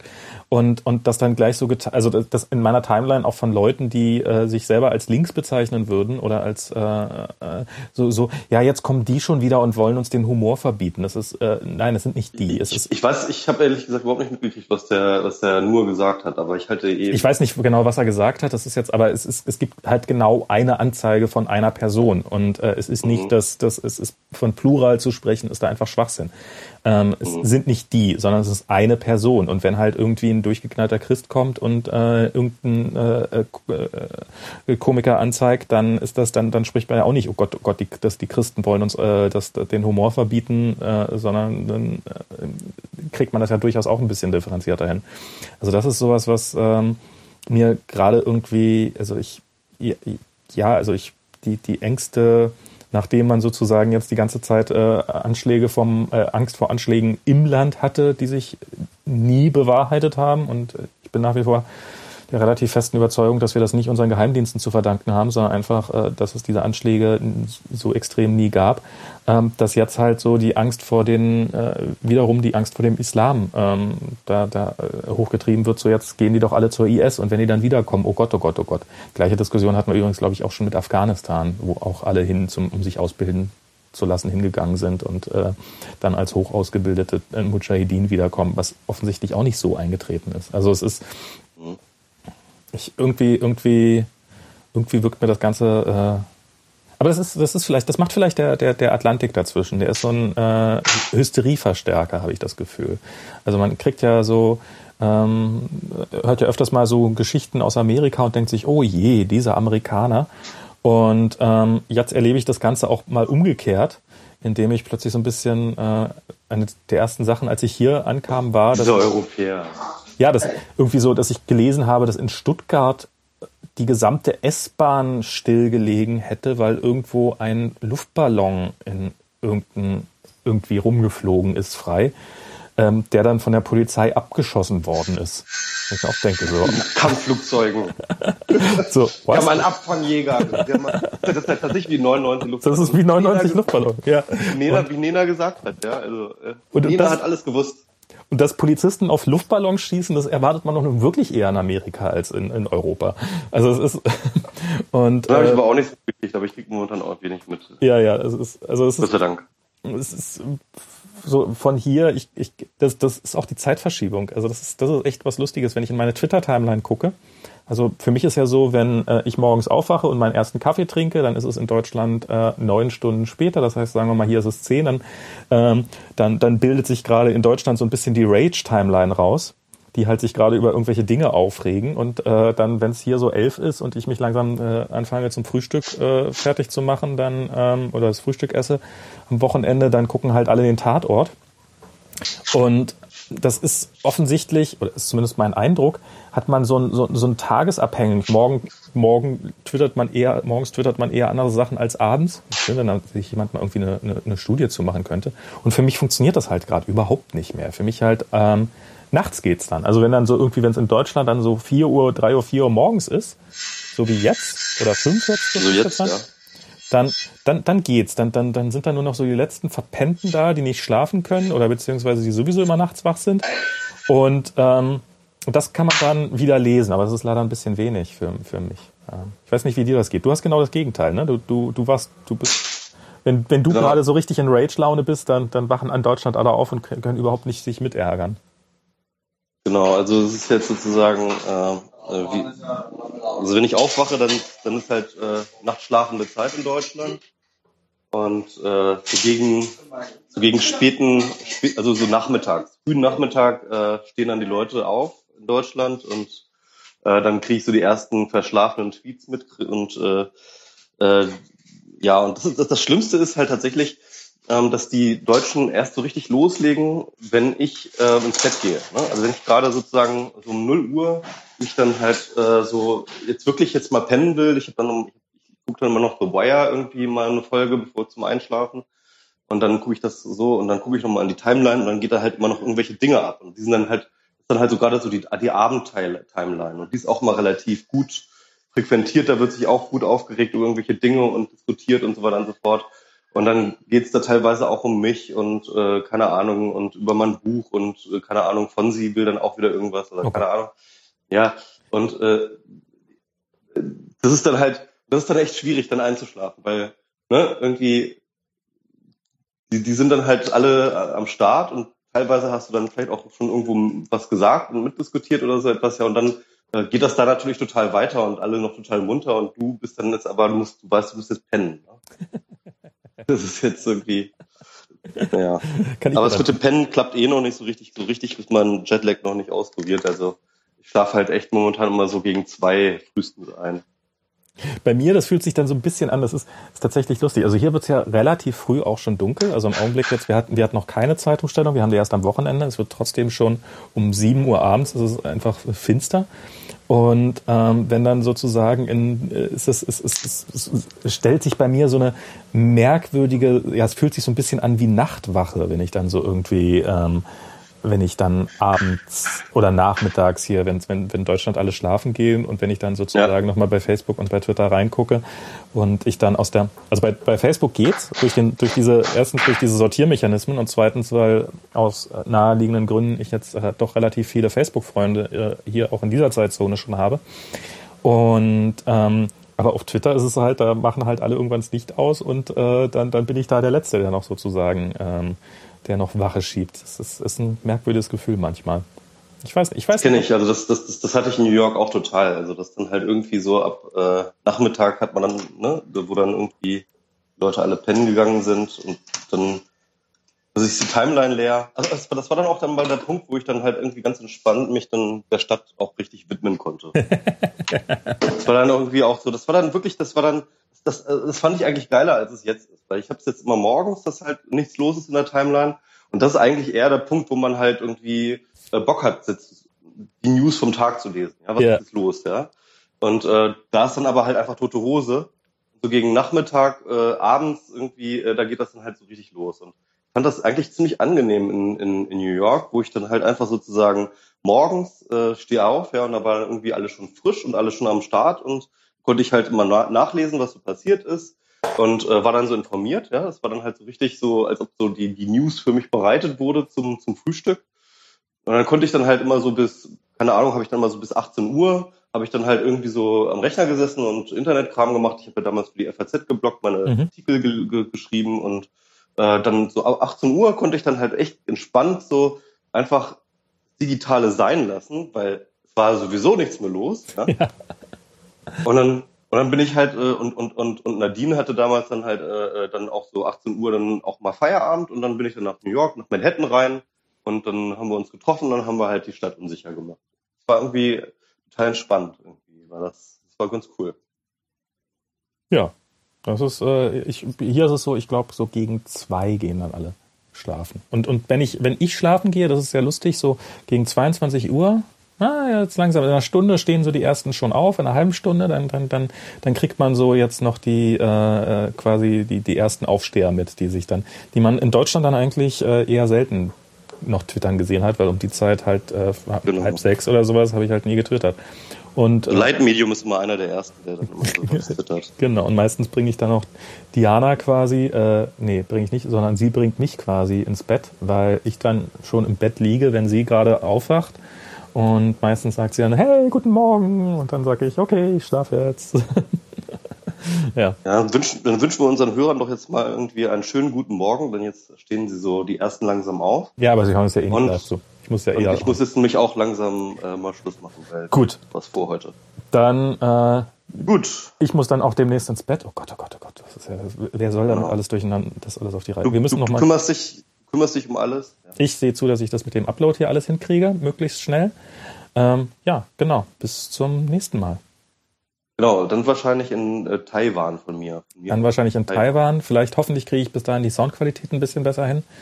Ähm, ja, und hoffen, hoffentlich kriegt Auphonic das halbwegs hin. Ansonsten, schöner Hinweis nochmal, äh, ihr könnt uns gerne für Auphonic spenden. Äh, den Link packen wir, packe ich in, die, in den Artikel rein.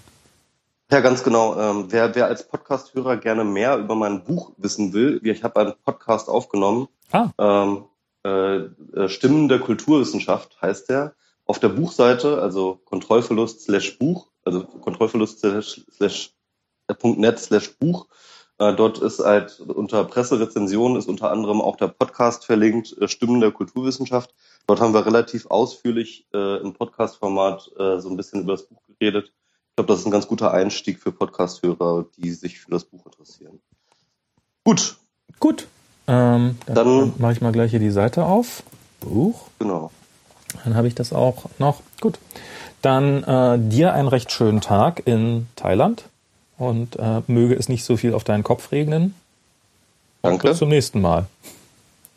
Bis denn. Tschüss. Tschüss.